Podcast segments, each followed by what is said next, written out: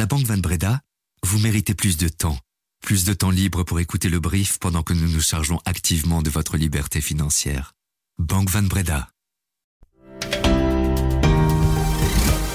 Bonjour, nous sommes le mercredi 25 octobre et voici notre regard sur l'actualité, l'essentiel pour celles et ceux qui ont l'esprit d'entreprendre. Le brief de l'écho. Le fédéral va imposer plus lourdement les casinos physiques en Belgique. Certains opérateurs remettent leur présence en cause. Edera, c'est le nom de la nouvelle structure qui devra gérer les 15 milliards d'euros consacrés à la sortie du nucléaire dans notre pays. Et Eonix, une start-up montoise, va créer un coffre-fort digital pour stocker les données ADN des Européens. Je suis Laurent Fabry et je vous accompagne pour le brief ce matin.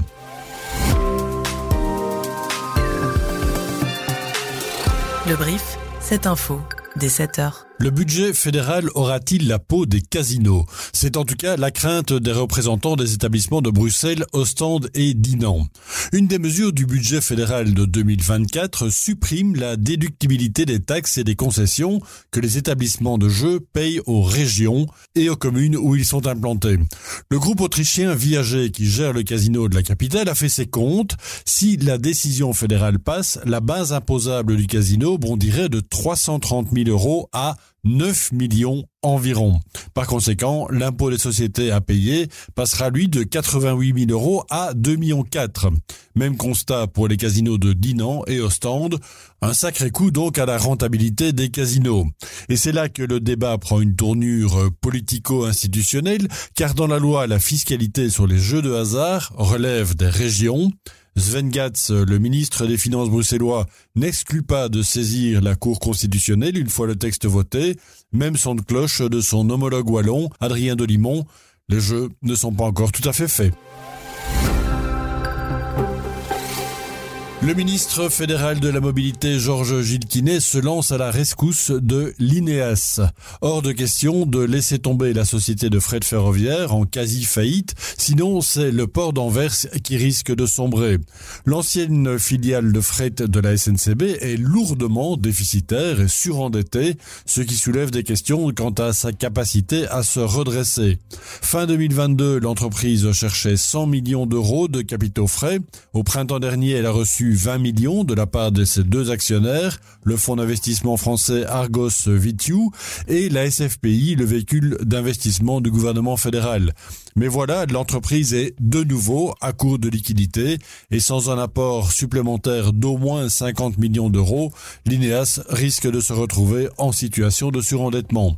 Retour du dossier donc sur la table du gouvernement, le sort du plus grand opérateur de fret ferroviaire en Europe se joue ce vendredi en cabinet restreint.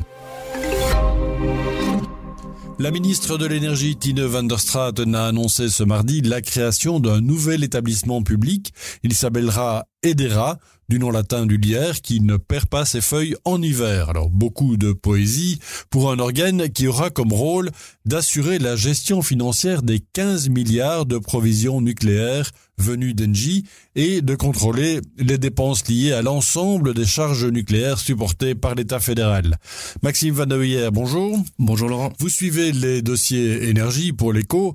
15 milliards d'euros, ça paraît énorme comme somme, mais est-ce que ce sera suffisant pour financer tout ce que l'État s'est engagé à faire? Alors aujourd'hui, c'est encore un petit peu difficile de le dire, mais il faut euh, faire confiance, je pense, à ce stade dans les calculs qui ont été réalisés. Donc il faut savoir que ces 15 milliards, euh, plus les 8 milliards qui sont encore gérés euh, par Engie et sa filiale Sinatom, sont censés devenir 62 milliards, soit le coût estimé définitif de la gestion des déchets nucléaires et du démantèlement des centrales. Alors, le rôle de ce nouvel établissement, ce sera bien entendu de faire fructifier cet argent tout en restant quelque part sécurisé de manière à ce qu'on ne vienne pas euh, y ponctionner des fonds euh, lorsque d'ultérieures crises euh, verront le jour. À noter que cette structure sera indépendante, qu'elle dépendra malgré tout du, du, Parlement, et on ne connaît pas encore la, la stratégie d'investissement. Cette annonce a eu lieu dans le cadre de la présentation des détails de l'accord trouvé le 21 juillet dernier entre l'État belge et Engie. Quand cet accord sera-t-il enfin définitif? Alors il y a encore quelques petites étapes euh, avant ce qu'on appelle le closing de l'accord. Il faut savoir que les lois euh, de 2003 sur l'arrêt des centrales nucléaires, celles de 2022 sur les provisions nucléaires par exemple doivent être euh, changées, des votes doivent avoir lieu au Parlement. Donc la prochaine étape, c'est d'abord la signature des documents transactionnels avec Engie qui est attendue pour le 31 octobre. Ensuite, ces documents seront envoyés à la Commission européenne qui, elle, devra aussi donner son feu vert au plus tard pour la fin 2024 parce que, rappelons-le, le gouvernement comme se sont accordés pour que la prolongation de Doul 4 et Tihange 3 démarre dès le 1er novembre 2025. Et voilà, ça c'est demain déjà.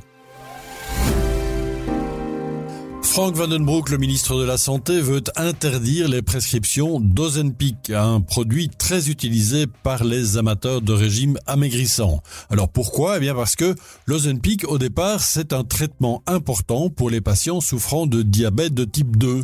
Mais victime de son succès auprès des personnes obèses souhaitant perdre du poids, le médicament est en pénurie dans les pharmacies.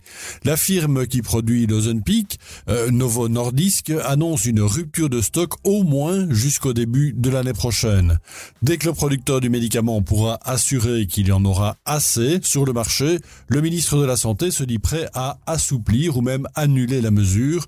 En attendant, un groupe de travail se penche sur la problématique aujourd'hui.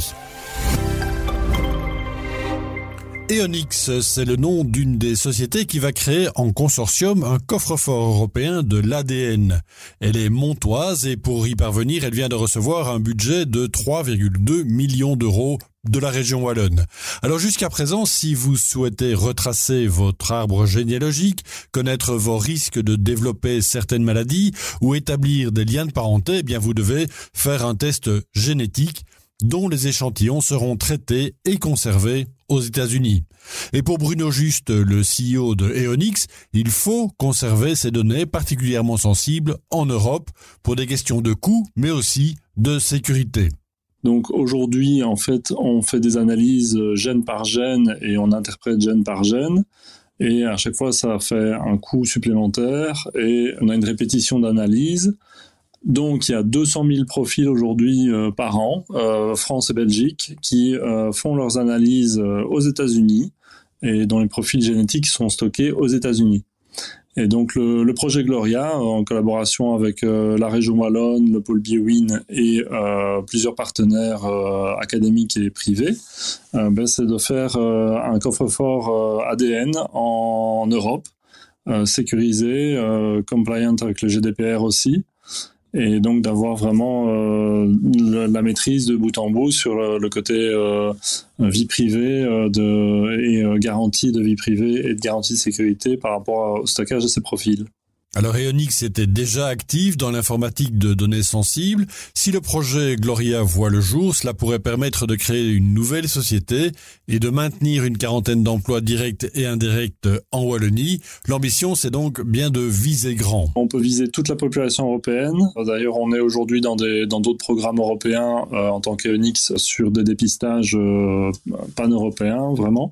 Et donc, on, peut à terme viser euh, toute l'Europe. Dans la course au superchargeur pour voitures électriques en Wallonie, Electra vient de prendre la tête. Hier, la société française inaugurait sa première station de recharge rapide sur le parking d'un Deleuze de Waterloo. Et d'ici la fin de l'année, Electra totalisera 20 stations actives en Belgique, dont la moitié en Wallonie. Le besoin est clairement là, comme le souligne Louis-Charles Mosseret, le patron d'Electra Belux, euh, interrogé par Benjamin Evrard Toulevent et au pied des nouvelles bornes de recharge On voit qu'il y a une euh, très forte demande pour une infrastructure de recharge. Aujourd'hui, il faut savoir qu'en Belgique, il y a quand même 22% des personnes qui habitent dans l'appartement qui n'ont pas toujours la possibilité de se recharger à domicile, qu'il y a une volonté, un souhait d'avoir de la recharge publique disponible. Et les recharges rapides permettent de charger en 15 à 20 minutes, là où le chargeur lent va occuper plusieurs heures. c'est beaucoup plus efficient et efficace pour les utilisateurs publics. Ensuite, il y a euh, quand même l'électrification qui euh, récemment, euh, notamment dû aux changements fiscaux, incite à, faire le pas. donc aujourd'hui, la, Tesla Model Y, par exemple, est la voiture la plus vendue en Belgique, toutes catégories confondues, donc électrique ou non électrique. Donc on voit réellement qu'il y a une adoption du véhicule il faut que l'infrastructure suive pour permettre à tout un chacun de, de. Alors bien sûr, Electra n'est pas la seule dans la course. On peut citer Total Energy, Allego ou Ionity, sans oublier la société Ardent Invest ou encore DAT24 de Colruyt. Une concurrence qui n'a pas l'air d'effrayer euh, Louis-Charles Mosseret, au contraire. Donc pour le moment, nous, on accueille euh, à bras grands ouverts les nouveaux acteurs sur le, sur le marché euh, parce qu'on a tous le même objectif, c'est de verdir la mobilité et d'accélérer cette transition et retirer les freins à l'adoption du véhicule électrique. Donc pour le moment, tout se, passe plutôt dans le, dans le, bon sens et on va défendre ensemble euh, l'intérêt d'un réseau de distribution électrique euh, rénové qui permet d'installer ces bornes de recharge, l'intérêt de faciliter également le déploiement via des autorisations urbanistiques ou régionales plus, euh, facilitées. Donc on, on voit ça plutôt d'un bon oeil. Les banques européennes sont au rapport cette semaine et ce sont leurs marges d'intérêt qui seront scrutées par les marchés. Les banques italiennes et espagnoles devraient connaître une hausse de leurs revenus. Unicredit en Italie l'a confirmé hier. Santander en Espagne doit annoncer ses résultats aujourd'hui. En revanche, les banques britanniques s'en sortent nettement moins bien.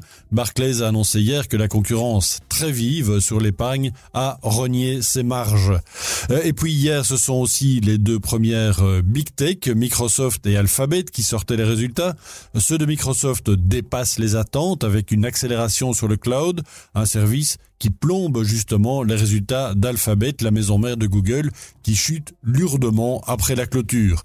À New York, le Dow Jones et le Nasdaq terminent clairement en hausse, portés par d'autres résultats encourageants. Et à Tokyo, l'indice Nikkei rebondit très nettement aussi à l'ouverture. Les républicains ont désigné un nouveau candidat pour la présidence de la Chambre des représentants. Il s'agit de Mike Johnson, élu de Louisiane. C'est le quatrième candidat à être présenté.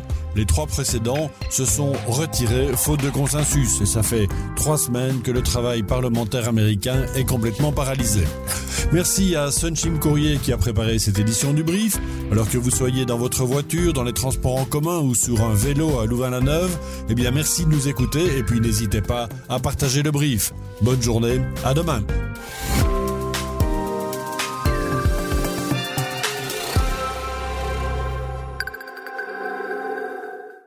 La Banque Van Breda, vous méritez plus d'équilibre, plus d'équilibre financier, plus d'équilibre financier pour vous et votre entreprise pour pouvoir vous concentrer sur votre équilibre vie professionnelle, vie privée. Vous méritez également plus de Banque Van Breda pour votre vie professionnelle et privée. Banque Van Breda, réservé aux entrepreneurs et aux professions libérales.